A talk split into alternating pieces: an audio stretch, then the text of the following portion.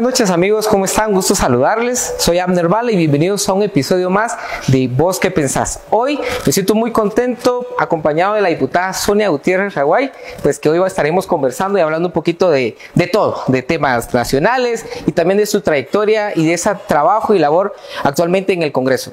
Diputada Sonia, buenas tardes, ¿cómo está? Muy buenas tardes, Abner. Un gusto saludar a la audiencia, un placer poder estar acá y poder conversar. Sin duda habrá muchos temas interesantes que podamos conversar. Gracias por la invitación. Gracias a usted, diputada, por aceptar y pues acompañarnos. Eh, sin duda alguna hoy que es muy importante y la verdad me siento muy, muy eh, orgulloso, muy privilegiado de tener a la diputada acá con nosotros, ya que pues representa un trabajo, ¿verdad? Un trabajo, yo considero que ha dignificado el trabajo hoy en el Congreso de la República. Pero bueno, Quisiéramos saber quién es Sonia Gutiérrez Raguay. ¿Nos podría contar usted brevemente? Bueno, Sonia Gutiérrez, eh, me caracterizo como mujer maya apocomán.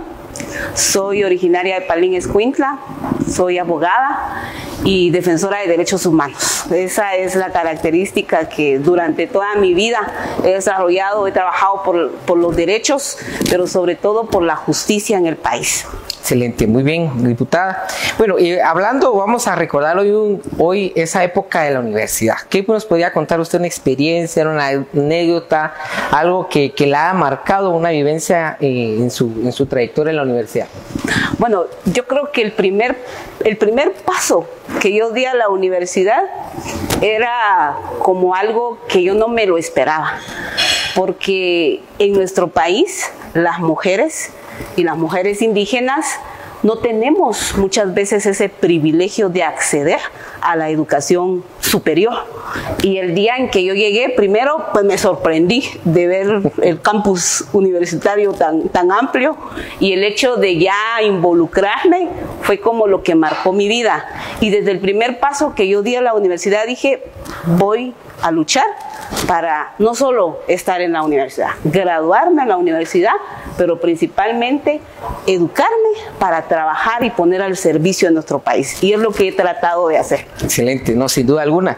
Y eso es importante, usted mencionaba algo, algo clave, y yo creo que eh, yo le he puesto y soy muy creyente a la cuestión de la educación, ¿verdad? La educación en Guatemala es una gran debilidad y hoy en pandemia se ha incrementado eso, pero aún, aún más que hay muy pocas mujeres, digamos, en estos espacios, ¿no? Muy pocas mujeres y no digamos aún una mujer eh, indígena en Guatemala entrar a la universidad, tener estudios, es muy complicado, ¿verdad? Pero bueno, creo que eso, eso usted ha ido cambiando. Digamos, en, su ámbito familiar, eh, una experiencia que nos podría contar también de la cuestión cuando usted entró a la universidad, ¿cuál fue la reacción de ellos? Bueno, yo creo que el, el hecho de que nuestras familias no hayan tenido la oportunidad, porque yo en mi familia, mi papá solo sacó tercero primaria, mi mamá no tuvo posibilidades de ir a la escuela. Entonces el hecho de que uno se involucre y no solo estar ahí, sino que también esos ánimos, ese apoyo, porque sí debo de decir que recibí un enorme apoyo de mi familia para poder culminar mis estudios. Entonces cuando yo terminé de graduarme, pues yo creo que fue un éxito no para mí, sino que para mi familia que estuvo conmigo. Entonces creo que el mayor éxito en mi vida es haber alcanzado un triunfo que sirve, insisto, yo sí quiero insistir mucho, que el hecho de que uno tenga la oportunidad de acceder a la universidad es para ponerlo al servicio. No solo se trata de tener un título, sino cuán ese título va a ser para también apoyar a la gente. Exacto. Yo creo que también ese es el lema de la Universidad de San Carlos, ¿verdad? Bueno, cuando uno ingresa, uno le dicen a uno el primer día, ¿verdad? Yo recuerdo, usted entró a la Universidad del Pueblo y usted se debe al pueblo. Entonces, yo creo que muchos estudiantes, al momento de graduarse y de salir, a veces se les olvida esa, esa cuestión. Y no es que la universidad nos diga a ustedes esa cuestión, eh, nos estén, digamos, adoctrinando, sino que ya en las aulas, en las lecturas, con las vivencias, uno comprende, digamos, eh, esa participación social, ¿verdad?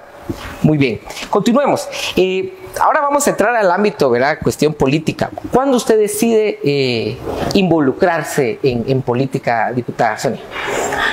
Bueno, yo siempre le huía a la política partidaria. Creo que el hablar de política en nuestro país es todo satanizado y es lógico porque tristemente los políticos tradicionales en nuestro país no han sido los mejores referentes.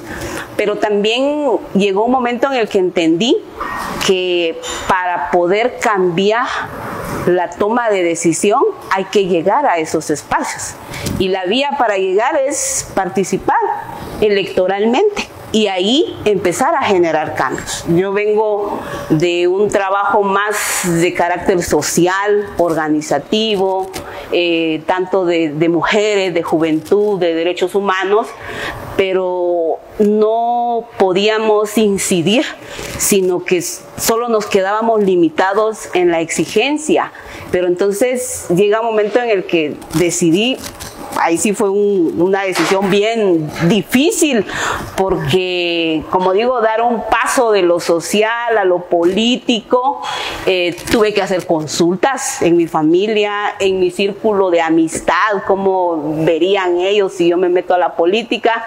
Obviamente recibí de todo, ¿ah? entre quienes me dijeron, no, eso, eso es un error en tu vida, hasta quienes me dijeron, eso es lo que tenés que hacer y te vamos a apoyar. Entonces, ambos ámbitos lo recibí, pero al final creo que tomé la decisión correcta. Hoy no me arrepiento de haber participado en la política, sino que digo, es el lugar correcto en donde debo estar, porque es ahí donde voy a empezar a cambiar ciertas cosas. No lo que quiero, porque también no está en mis manos cambiar todas las cosas en el país, pero desde ahí se puede demostrar que se pueden hacer cosas.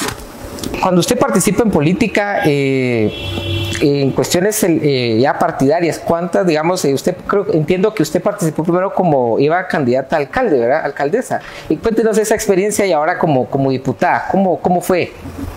Bueno, yo siempre le he apostado que los cambios se van a empezar a dar desde lo local.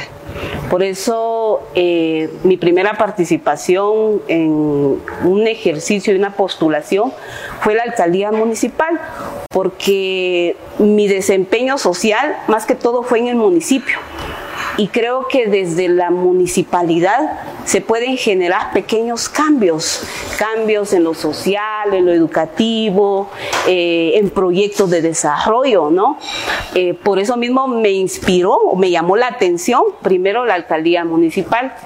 Y la verdad que no estuvo tan mal, digamos, esa primera experiencia, porque a pesar de que por primera vez yo participé en el 2015, de cierta manera la gente pues me conoce, pero no es suficiente que la gente lo conozca a uno, sino que si algo yo creo que también debemos tomar muy en cuenta los políticos y las políticas es involucrarnos, pero también empezar a presentar propuestas. ¿Qué propuestas? Y yo creo que ese primer eh, ejercicio político que yo tuve es que sí hicimos una propuesta de plan de trabajo y una política totalmente distinta. A pesar de, de lo limitado de los recursos que hicimos nuestra campaña, quedamos en un cuarto lugar. Y los únicos partidos que nos superaron son aquellos quienes regalaron bolsas, regalaron láminas y regalaron de todo, hasta el alma, pero nosotros no. Y aún así estuvimos y tuvimos el respaldo de gente que apoyó nuestro proyecto, o sea, confió en el proyecto político y confió en, en la persona que de cierta manera yo represento. La vez, la siguiente ocasión, pues ya fue como un giro de 160 grados, porque ya no me fui a la alcaldía, sino en lo nacional. Pero bueno, creo que es otro ejercicio importante que marca también mi desempeño de, de trabajo. Muy bien. Bueno, diputada, eh, yo creo que muchos jóvenes hoy nos están viendo y yo creo que para mí es algo que motiva ¿no? a la juventud eh, guatemalteca, en especial a las mujeres, eh, la participación. Yo creo que es importante, usted decía algo muy importante, algo que debemos de resaltar, que la política es donde generamos cambios y yo en lo personal he venido trabajando en organizaciones de jóvenes, hacemos propuestas, las llevamos a las municipalidades, llevamos a ciertas entidades, pero no pasan, digamos, de una solicitud y creo que sin duda alguna la política nos debe de, ver, ver esa, esa opción, ¿no? De generar sus espacios. ¿Nos podría contar usted, así breve, ¿Cómo fue su primer día de, diputada? ¿Qué, reacciones, qué, qué experiencia usted nos puede compartir? Bueno, frustrante desde un primer día, porque la toma de posesión fue un proceso muy largo, una sesión plenaria larguísima que no se acababa. Eh, teníamos en esa primera sesión la elección de junta directiva, sí teníamos una propuesta, lastimosamente por cuatro votos no pudimos nosotros tener una mayoría que nos permitiera instalar, pero desde ese primer día yo entendí que el nivel de cooptación que se tienen con muchas instituciones es lo que le ha generado un daño tremendo a nuestro país. Y desde ese mismo momento es cuando se ven la configuración de fuerzas y no fue casual que después de esos meses pudimos ver una consolidación también de, esa, de ese pacto que había desde un principio y que eso terminó de entender entonces la lógica que aquí lo que tenemos que hacer es tener lo suficientemente energías y fuerza para seguir, en este caso, demandando, evidenciando. Sé que no tengo los votos suficientes para aprobar una ley que nosotros quisiéramos, pero sí tenemos voz y sí tenemos, digamos, la facultad de exigir y de denunciar todo aquello que de alguna manera viene a generar un daño para el país. Entonces, ese primer día no lo olvido porque definitivamente es lo que uno empieza a entender la dinámica de cómo están las roscas instituidas en todo el Estado. Y eso es lo que me ha permitido a mí pues denunciar y eso es lo que hemos hecho, exigiendo y denunciando y evidenciando esos pactos que tristemente le hacen daño al país. Sin duda alguna. Yo creo que eh, la mayoría de guatemaltecos recordará que cuando se iba a aprobar el último estado de calamidad, ¿verdad? Fue pues algo bien interesante, ¿no? una cuestión de sentimientos colectivos y que eso ha ido incrementándose, ¿verdad? Pero es importante mencionar que también eh, la diputada Sonia fue una de las que estuvo enfrente, ¿verdad? Yo recuerdo que esa imagen no queda, no podemos olvidar que usted estuvo ahí con su teléfono enfrente del presidente del, Congreso, el actual presidente, ¿verdad? Y denunciando, ¿verdad? Cómo se manejaba eso.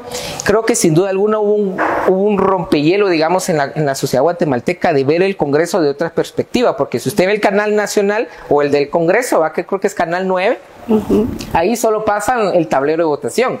Pero en las redes sociales de los diputados, de esos diputados, digamos que podríamos decir hoy aliados al pueblo de Guatemala, estaban ahí denunciando. Y usted fue una de las primeras que se, recuerdo que estuvo, se encaró, ¿verdad? Y ahí estaba eh, grabando. Entonces, ¿qué experiencia le, trae eso y, qué la motivó, digamos, a, a encarar y a enfrentar esa situación?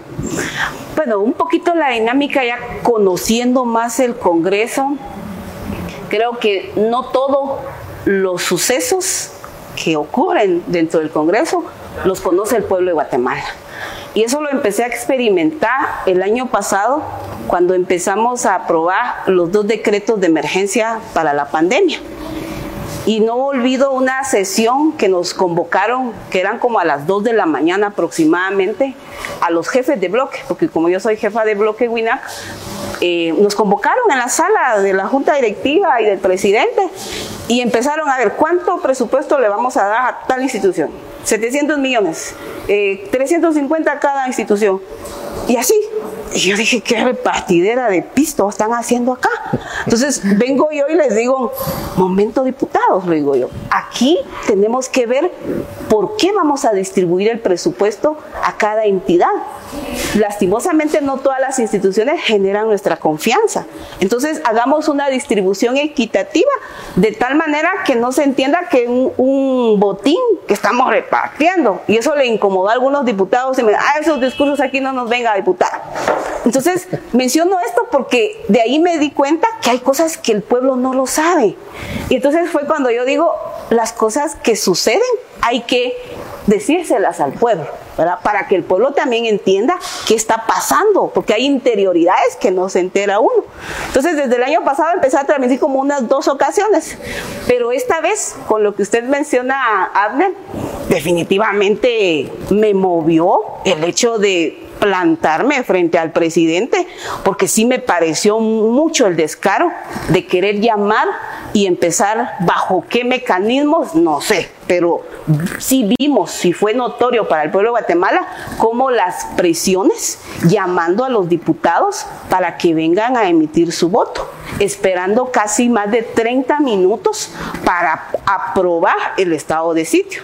Y cuando se trató de improbar, menos de tres minutos nos dieron. O sea, ese desequilibrio de veras que indigna hacia la población, porque entonces estiran el tiempo para cuando les conviene, pero reducen el tiempo, obviamente, para cuando ellos no les conviene en ese sentido. Entonces, eso yo, como les digo a los compañeros, el día siguiente amanecía dolorida, porque yo prendida con el teléfono no lo sentí, pero es por lo mismo que a mí sí me dio coraje, me dio rabia que estén haciendo este tipo de cosas y a espaldas del pueblo, pues no, yo creo que no es justo que el pueblo que está esperando que sus representantes hagan cosas en beneficio de él, prácticamente es como una puñalada. Entonces creo que son de las cosas que nos permite, pues el aparato, como decimos, es el arma que tenemos y utilicémoslo para lo que realmente nos debe de servir.